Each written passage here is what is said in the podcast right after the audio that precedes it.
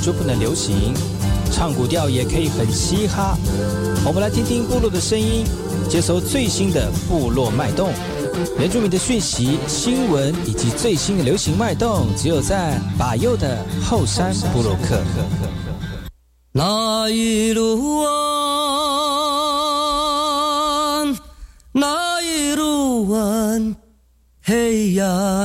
然后，萨利伽马布隆印度吉达好，噶古吉巴尤古斯马来，大家好，我是巴尤，欢迎回到后山部落客。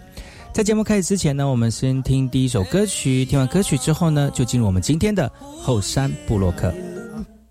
黑暗，火焰，暗黑暗，火呀，火焰。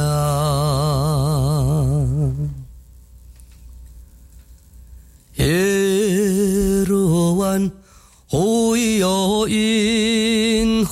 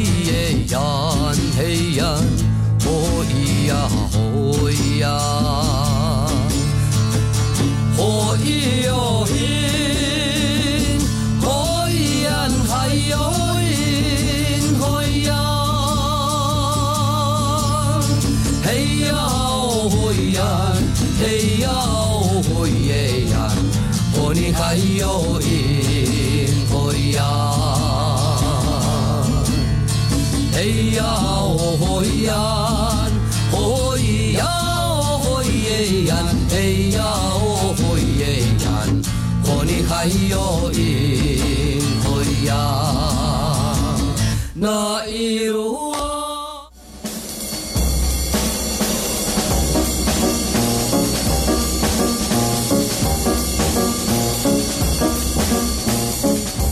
爱好是那个嘛波动？印尼多吉大好，该过去把右故事莫来一点点以教育广播电台花莲分台乌米登伊兰农民数以后山部落客。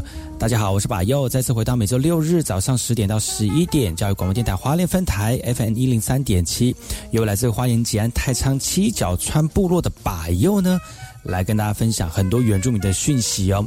我们节目当中会提供给大家最新的原住民新闻之外呢，在我们节目后半阶段会邀请到原住民的青年朋友们呢，来跟大家畅谈原住民青年对于自己以及文化的想法。所以不要错过每周六日早上十点到十一点，教育广播电台华联分台把有主持的后山部落客，提供给大家更多最新最年轻的原住民资讯。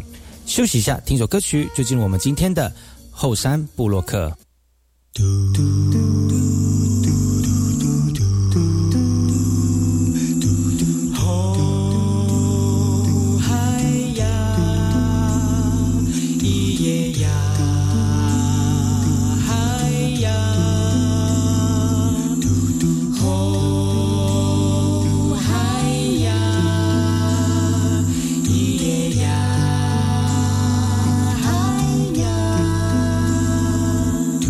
la la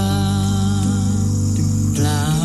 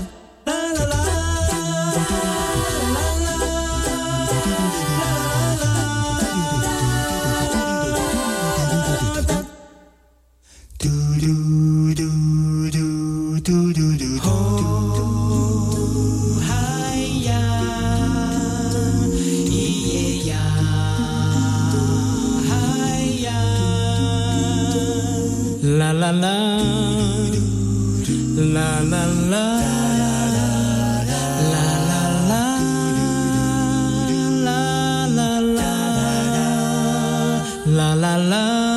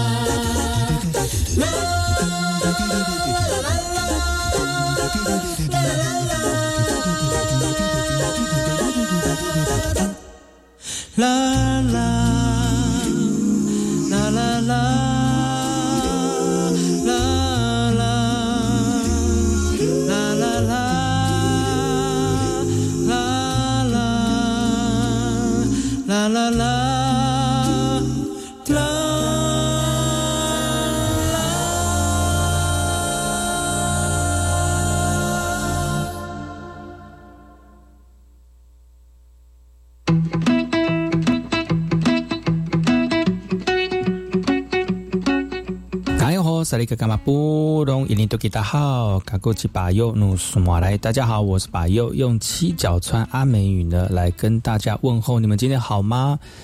今天呢，巴尤的后山部落客呢特别呢呃要做一个节目的计划，那就是来跟大家聊聊七角川，怎么聊呢？因为在阿美族的这个社会阶级当中，非常重要的一个组织叫做年龄阶级。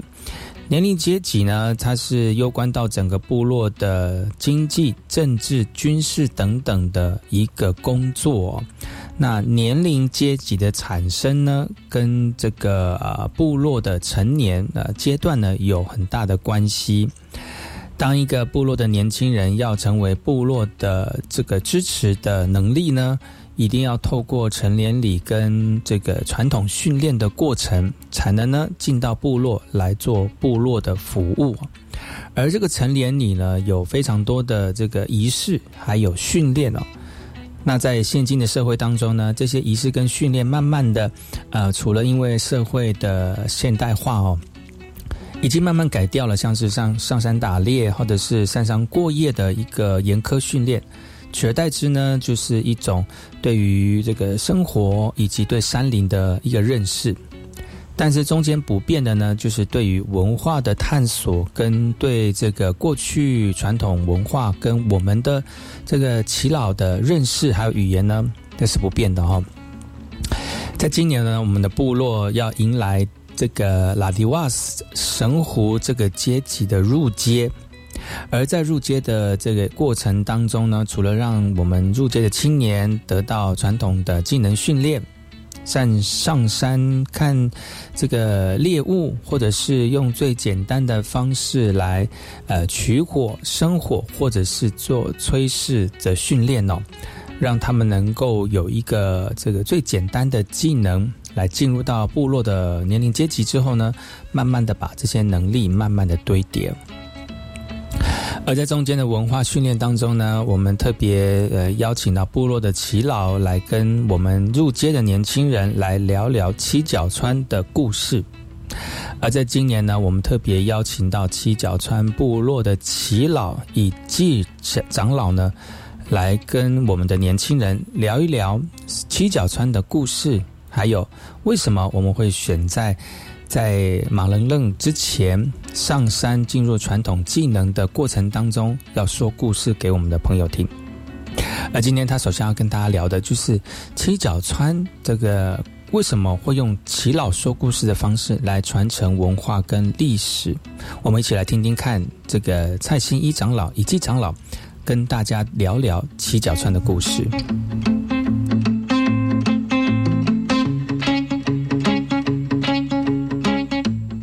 你多面给大号，这个是我第一次啊来到寿丰，而且是山上。我刚刚上来的时候，我一直怀疑自己是不是迷路，我还担心说路上会有呢。结果我想说想要碰那个高瓦有没有，结果没有碰上。每次在要上上的时候，我就会有个幻想说会不会有一个中间会出来一个姑娘在那边把我挡住了。如果是这个晚上在这种地方。有一个女孩子在路边挡你的时候，你就会想到什么？那个女孩子一定是什么？哎，那个高瓦斯的美女啊，你就要特别小心哦。早期啊，马多塞耆老很喜欢讲鬼故事，这是第一个。第二个呢，喜欢讲部落的历史故事，所以逃不出这个。一个是部落的历史故事，还有一个是鬼故事，所以以前的鬼故事特别多。尤其是在这种山上，以前的猎人到山上打猎的时候，会碰到什么？会碰到鬼，鬼的形式特别多，尤其是声音。晚上睡觉，猎人如果第一次上山、第二次上山听到这种声音，他会怕，后面之后就习惯了。他也会有时候会叫你的名字，有时候很多会很多的杂音，各种声音，像那个鸟声音也有，所以叽叽喳喳的。还要叫你起来，说那边有有有那个山猪，赶快去打猎。那很多声音，以前的猎人都不会去听，那个都是在干扰你的你的想法。所以以前的猎人刚开始当猎人，都一定要有一个老猎人会带。所以这一个部落里面也是要有耆老。那耆老又是什么功用呢？他是讲故事。我们在这边有耆老，那个去哎雅欣哦。雅欣，我们家姑爷，你的十二的阿拉邦阿少，所以阿拉邦阿，我们这一辈哦，就有给要讲故事的呢。我们在部落里面很少，大部分都是讲那座一零一是我盖的，哦，那个大楼是我盖的，但是很少讲说，哎，以前我们部落怎么样了，也很少讲说鬼故事。我一些小时候鬼故事特别多，但是最重要的是马多阿塞他在讲。部落的故事，这个部落的故事，我为什么会知道呢？是从马多阿塞。这个马多阿塞最重要是在家里的马多阿塞。第二个是什么？部落的马多阿塞。以前的马多阿塞很喜欢聚在一起，像我们这样子哦，就这样起火烤肉，旁边就放酒。一定有一个很会讲故事的马多阿塞，他都知道什么故事都知道，别的部落的故事也知道。所以这个人呢，就是在在这当中呢，就成为一个什么讲故事的、传承故事的、传承部落故事的耆老。所以我们现在就是在传承这样的故事。所以你们现在这个年年龄阶级，你们也要传承这样的一个一个责任。将来在你们的家庭里面，你们就是传承给下一代的阿公阿妈。你们将来会有孩子，你们就要把这些故事传。不要不要传那个喝酒的故事了。嘿嘿，每次我们到现在有时候聚在一起哦，都是讲喝酒的故事。那个是偶尔讲可以，但是讲久了没有营养。但是讲久了，你都不知道部落的故事了。那现在我们来讲一个七角川的故事。这个故事呢，跟我们有时候在书里面的看的那些书有有时候是不太一样。从人讲出来的那种民间的那种说法，就相当的可以让人觉得说哦，牵扯到了某种的部落的人物，他有感情，他有表情，不是硬生生的用文字这样子看。最早我最早知道七角川的故事，是从我的阿昼传给我的阿妈，从那个时候我就开始有了这个部落的故事。我以为是一般的故事，我那个时候也不知道自己是我就是部落的人，那个小时候都没有那个概念，只知道说故事很好听，真的不错。每一次、每一次、每一年、每一年、十年这样累积下来哦，就就深刻在你的脑海中。这个部落的故事就是要这样子不断的灌输。可能今年给你讲的故事，第二年可能也一样，有时候第三年可能有出来一个新的。他可能这个老年人喝多了，故事的题材慢慢被激发了，又不一样了，所以一直累积下来的时候，这个故事就很完整了。这个故事完整下来之后，已经开始播种在你们的脑海、脑脑筋里面、心里面，这个故事就变成一个生命、生命故事。这个生命故事就是你的部落跟你就结合在一起了，所以这个故事呢，有具有一个生命故事。部落有了这个生命故事后，部落就开始有了生命，并不是部落没有生命，它是这个生命是因为我们讲出来之后，这个部落就开始有生命。以前可能我们很少听听到部落的故事，但是这个部落一讲出来，这个部落的故事一讲出来之后，大家都知道说，大家就有一个心，有个合一的心，开始凝聚起来。为什么？部落里面的故事，尤其是阿美族，就牵涉到了年龄阶级。这个年龄阶级的故事就很多了，包含了跟家里的宗族的故事，跟部落的，跟整个部落的军事的、政治的、宗教的、教育的、生产，都包含在这里面了。所以，为什么年龄阶级在阿美族的部落里面很重要？从以前开始，我们七角川部部落被被日本人灭色之后呢，我们有部落的年龄阶级就开始有停滞了。但是相形之下，像光荣的，就一直保有这样的一个年龄阶级，但是还是会有这些流失的，我们就慢慢慢慢就把它要捡起来，慢慢要把它组合起来，要完整起来，拼凑起来，就是现在我们所要听的故事。当然，每一个。七角川后裔的部落啊，都分散了。但是用什么让这些七角川的人能够凝聚起来？就是部落七角川的部落生命故事。所以我们现在才会连接从太仓、朔丰，甚至于到其他的部落的七角川的人，就可以连接起来。这个就是部落的生命故事，是对我们来讲相当重要的。今天呢，也就是因为。这样子，我们才聚合在一起。你们要更要感谢你们的上面的嘎嘎的死浪，他们也是很努力的在铺成这一条道路。哦，我们也慢慢的看到了，已经有这样的成果在这当中。所以你们的重要的任务，那就是你们要把所有教教授给给你们的这些教育，你们好好的吸收。尤其是年龄阶级的整个训练来讲，我们现在已经有一个很完整的一个向下扎根的训练的方式，所以今天我们在这里聚合在一起，真的是一个福气啊！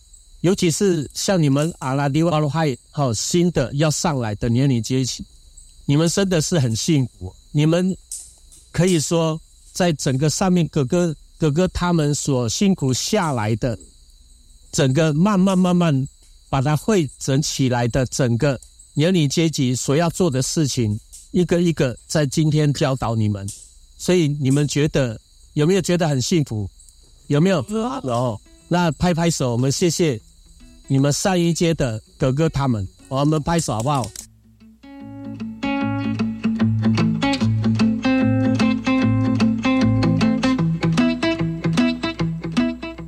今天的后山部落客要跟大家透过我们七角川年龄阶级的入阶，来透过蔡新一长老的故事呢，来聊聊七角川的历史。我们先休息一下，听首歌曲，广告回来，回来再跟大家聊聊更多七角川的故事。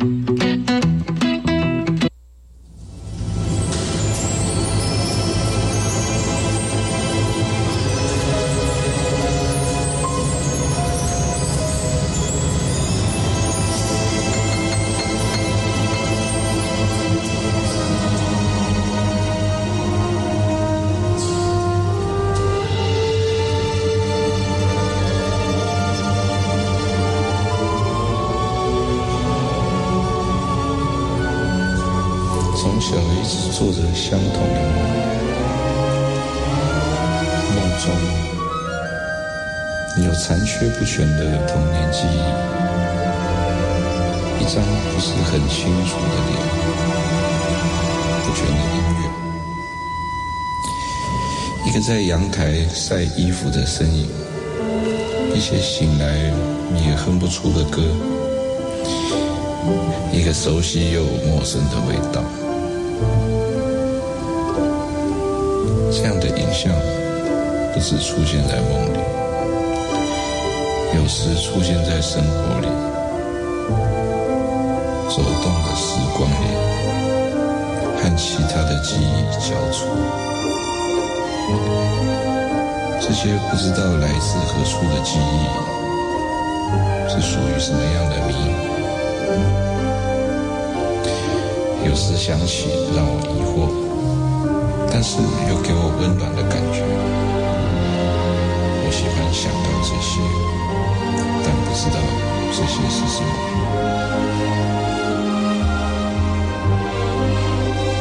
直到有一天，母亲来到风雪中维也纳探望求学的儿子，她告诉我，曾经有一个女孩在我三岁之前照顾我长大。那段我以为忘记的岁月中，她用原住民的歌声，来自她遥远家乡的歌声。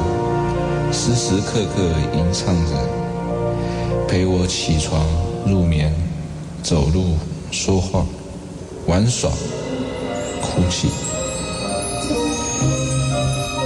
一切在原住民保姆返回部落后，故事也小小画下了句点。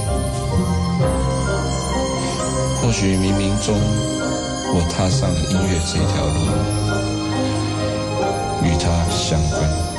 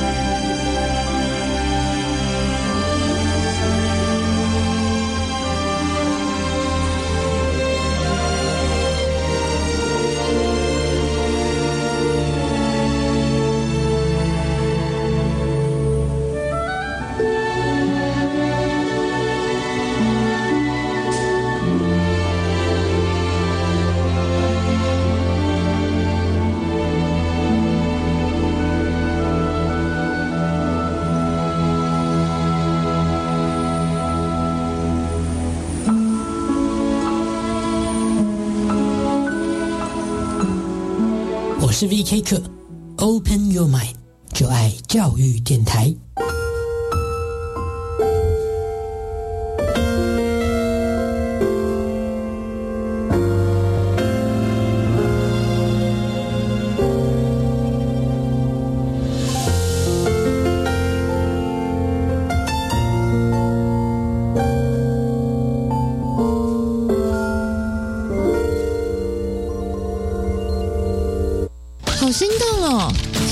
苏业职场还有奖励金哎！对，利用暑假六月十五号到九月十五号，在旅宿业职场体验一个月以上，就可以申请奖励金，最高每个月九千元。大专校院、本国学生或侨外生都可以参加。现在可以投履历吗？六月九号起开放投递履历，应征相关职缺。现在就上教育部青年署职场体验网查询。以上广告是由教育部提供。是你们的爱情导师詹妮小红，今天要来提醒大家呢，怎么样避免一些奇奇怪怪的人或是荒谬的事情。现在很多人呢，无论男女老幼，都很喜欢透过网络交友。但是呢，不管你想要怎么交朋友，当对方提到钱的时候，你就要打开你的雷达警报哦。比方说呢，你在网络上认识了一位美国 NASA 的工程师，他说他很爱你，他要寄个名贵的礼物给你，可是要你先汇钱给他付关税，这种事情，这种事情有可能发生吗？不可能。总之，那些要叫你先交出钱的都是骗子。那如果呢，你遇到疑似诈骗问题呢，也可以打一六五反诈骗专线，就算你得不到你的爱情，至少可以守住你的荷包啊。哦，最近很不顺，家里蚊子又多啊，今天又觉得头痛发烧，该给师傅看看了啦。是不是还有后眼窝痛、肌肉关节痛？出诊。哎啊，你怎么知道？你也是哦。哎呀，这是登革热症状，家里积水要肠道，否则容易长病媒蚊，引发登革热。啊，这么严重哦。对呀，赶快去看医生啦！有问题就打一九二二防疫专线。以上广告由卫生福利部疾病管制署提供。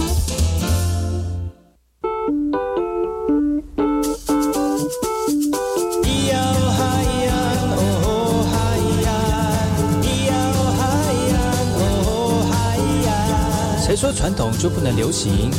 唱古调也可以很嘻哈。我们来听听部落的声音，接收最新的部落脉动、原住民的讯息、新闻以及最新的流行脉动，只有在把右的后山部落克。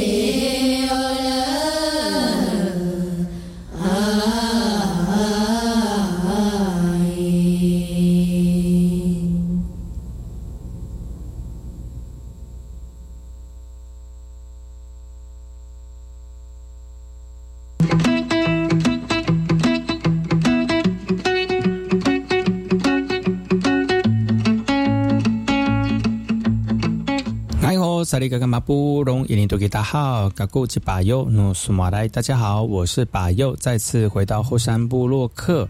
今天后山部落客呢，要跟大家透过七角川部落的入街仪式过程，里面请到了蔡信一长老，就是我们部落里面的长老，来跟大家一起聊一聊。七角川的故事。也透过我们耆老在曾经听过的长老故事当中呢，让我们在受接入接近到年龄阶级的年轻人呢，能够有一个初步的了解我们七角川的文化。接下来，我们的一期长老要跟大家聊聊什么呢？那聊聊就是七角川部落的形成是什么时候开始，部落有多大？我们来听听看蔡新长老的故事。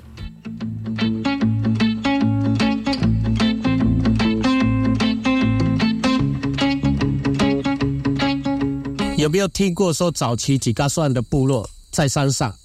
有没有听过？有哈，在哪个山上？以前七角川的部落，据我所知，阿妈跟我传下来的，但是不同，不知道是哪一个年代，但是一定是在四百年前，七角川部落是在七角川山的山路上面。根据我在做传统领域的时候，我选了两个地方，也是跟前齐老在讲述的那个地方，但是我们要考察这样的一个点，相当的不容易。我们只要知道说，我们曾经是住在山上，啊，什么时候下来呢？我们不知道。但是下来之后呢，我们就是在吉安的整个平原，所以在整个平原来讲，坐落点刚好是在山边，刚好是在吉安的整个现在吉安的行政中心的周边，这整个就是七角川的旧部落。这个旧部落四百年在这当中生活。它有一定它的基础在这里面。整个部落下来的时候呢，是一个整个平原物产很丰富，所以为什么会选择下来呢？我们不知道，但是我们可以想到两个原因。第一个是因为我们的猎人呢认为说，在山上的跟资源跟在平原的资源是不一样的。猎人呢也常常会窜来窜去啊，他们都活动范围很广，整个奇来平原都是部落。猎人的整个猎场，甚至于七角川的人一直延伸到哪里？一直到太巴郎、光复那边，所以整个猎人的活动相当过广泛。那会选择这个地方，一定有他的理由。第一个，阿美族最喜欢什么？住的地方、生活的地方，第一个要有什么条件？有水，对不对？还要什么？有菜，还有呢？有有什么？有人可以猎人吗？哦，有人啊？还有什么？你们想一想，还有什么？敌人，我们最好不要有敌人 哦。好，动物还有什么？我们选择这个平原，它有个很重要的条件，一个是刚才想的是什么水？好，还有资源，什么资源？水资源，还有其他的资源。打猎的部落很喜欢什么？猎人很喜欢什么？动物动植物嘛，对不对？动植物很很方便嘛，对不对？而且又靠山，你要想想看，阿美族最喜欢什么？有水、有平原，会有靠山。因为这三方面都有这个三大条件的时候，其实在这个地方就已经构成了一个部落最重要的生活的一个形态。这三个条件是很重要的，所以当时下来之后呢，不是一次下来，他们是陆陆续续下来。从上面陆陆续续迁移下来，就成为一个部落。那为什么部落会有一个次族呢？我们知道，在我们七角川之前呢，在奇莱平原有住着什么什么族群？有有有泰鲁格族，那是山上。我说平原，萨吉拉亚族，还有呢嘎利亚万。哦，那时候那个汉人还没有都没有来，阿美族也有其他的部落啊，就三个，一个是阿美族，一个是嘎利亚万，一个是萨吉拉亚。好，我们为什么会有这个次族围着部落？一定是看到别人有有这样的一个防卫的机制，然后种植什么次族。所以早期七角川还没有下来之前，已经有什么族群萨吉拉亚，对不对？萨吉拉亚已经在这地方了。所以萨吉拉雅，你有听过萨吉拉雅？它部落也有种次族，有没有？有。所以七角川的人也因为这样子，也看到了这样的一个部落很通很聪明，也学到了这样的，就怎么样呢？就把它种植在七角川部落周边。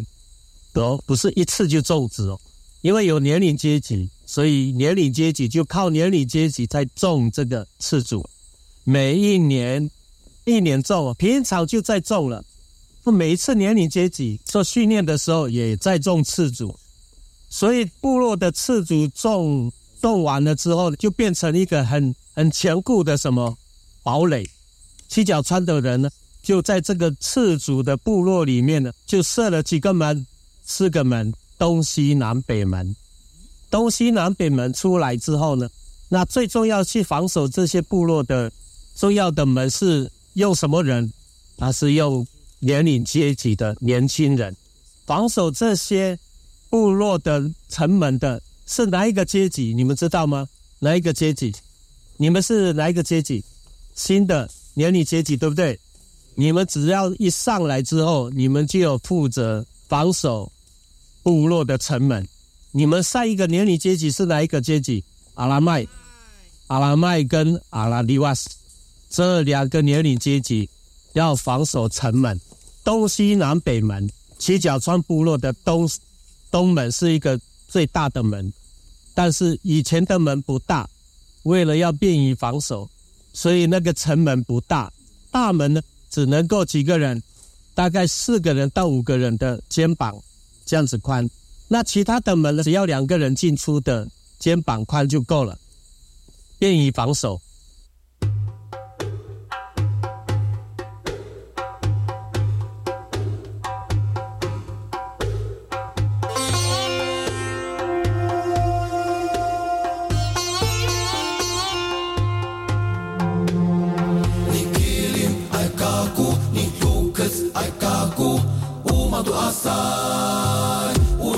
numilan kirim ai kaku ni tukës ai kaku.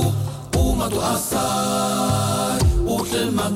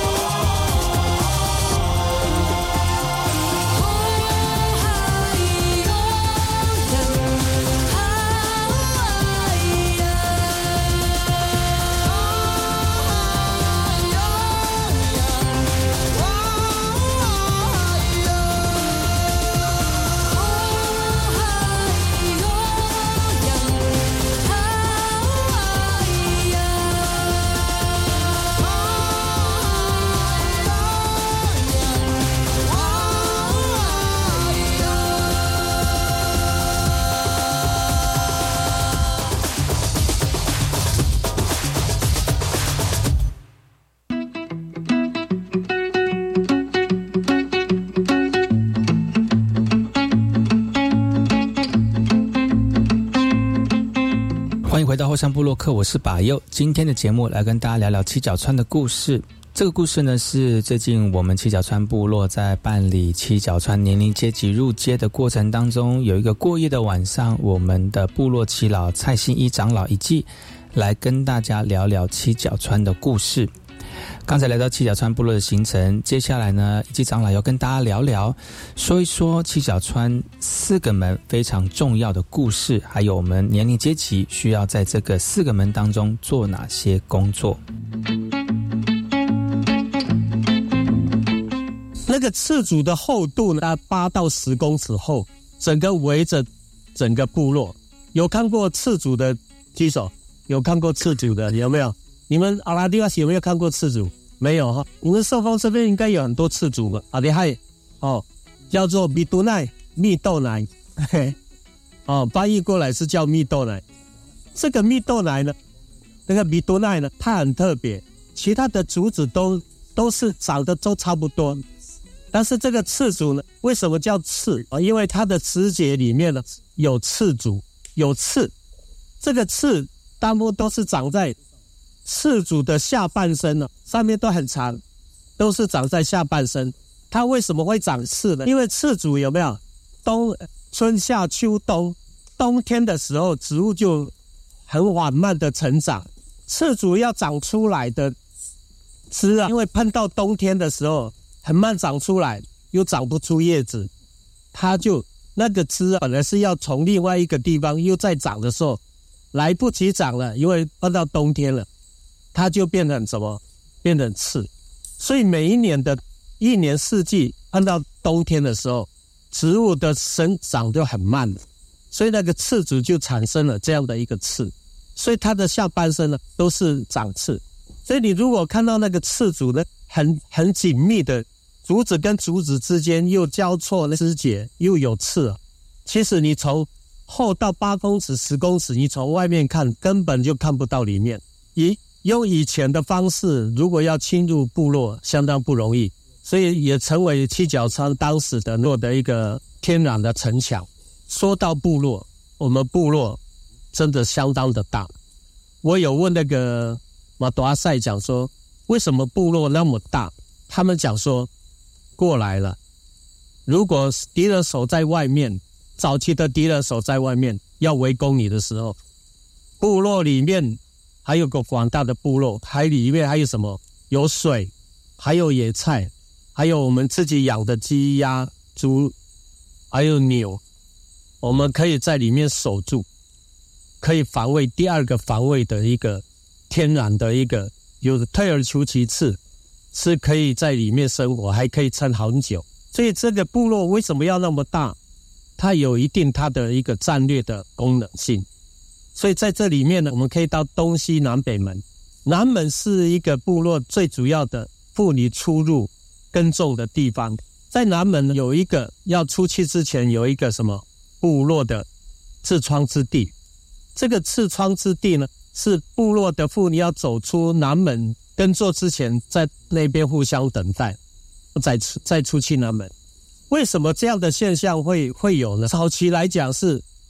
我要出去工作就出去工作，并不是因为早期来讲有别的部落也是一样会砍头，你只要出去就是你的生命就哦就受到危险，所以其他的部落族群呢也会有砍砍头这样的一个习俗。为什么妇女要聚集在一个地方来出出门然后工作，然后一起进来？出门的时候要清点人数，啊，回来的时候也要清点人数。怕一出去的时候就被其他的族群砍头，所以的会有会有这样的一个生活形态。那早期呢，我们部落的年龄阶级呢，一回来的时候，的离开哦，部落的年龄阶级，他最重要的任务是保护部落，也保护部落的族人。所以部落的妇女一出南门之后呢，像你们阿拉迪瓦还有阿拉麦年轻的，就会怎么样？就会远远的守住。部落的妇女在耕作，你们就在那边藏在草丛里面，慢慢的监视自己的族人，因为有泰鲁格族群会不时的来去下山砍头。有一次，我的阿妈跟我讲说，她小时候他们出去耕作，他就看到了部落的妇女出来工作的时候，不小心脱离队伍，因为可能很多打赌更，他一直一直一直捡捡捡到，结果跟他的团队脱离了。脱离之后呢，刚好泰鲁格族群呢，有一些他们要猎人头，他们就在那边已经等很久了，看到这个落单的，好，我就开始攻击了，他们就飞奔过来。以前的人都很会跑，用飞的哦，跳跳一一过来呢，就飞过去，就抓着头发，刀子就砍下去了，拎着头就跑掉了。所以砍头啊，那个是属于什么？不是说砍了就在那边待着就不动了。所以猎人头一般一般一一方面猎人头都是一猎就跑掉了，你要追赶都追赶不掉，没有办法追赶。所以当时的妇女就是这样子。战战兢兢的出去工作，如果没有部落的年轻人去保护，绝对有多少人出去，绝对是被砍多多少的头。所以你们就是负责部落的妇女。好，现在没有互相砍头了，那你们的任务是什么？也是保护部落啊。我们在我们的部落里面，有任何外族群过来滋事闹事的啊，部落的年年龄阶级就。就出来了，贺主那些来到部落的人，所以你们今天在野外做训练，你们保护自己、野外求生这样的一个技能是相当重要的。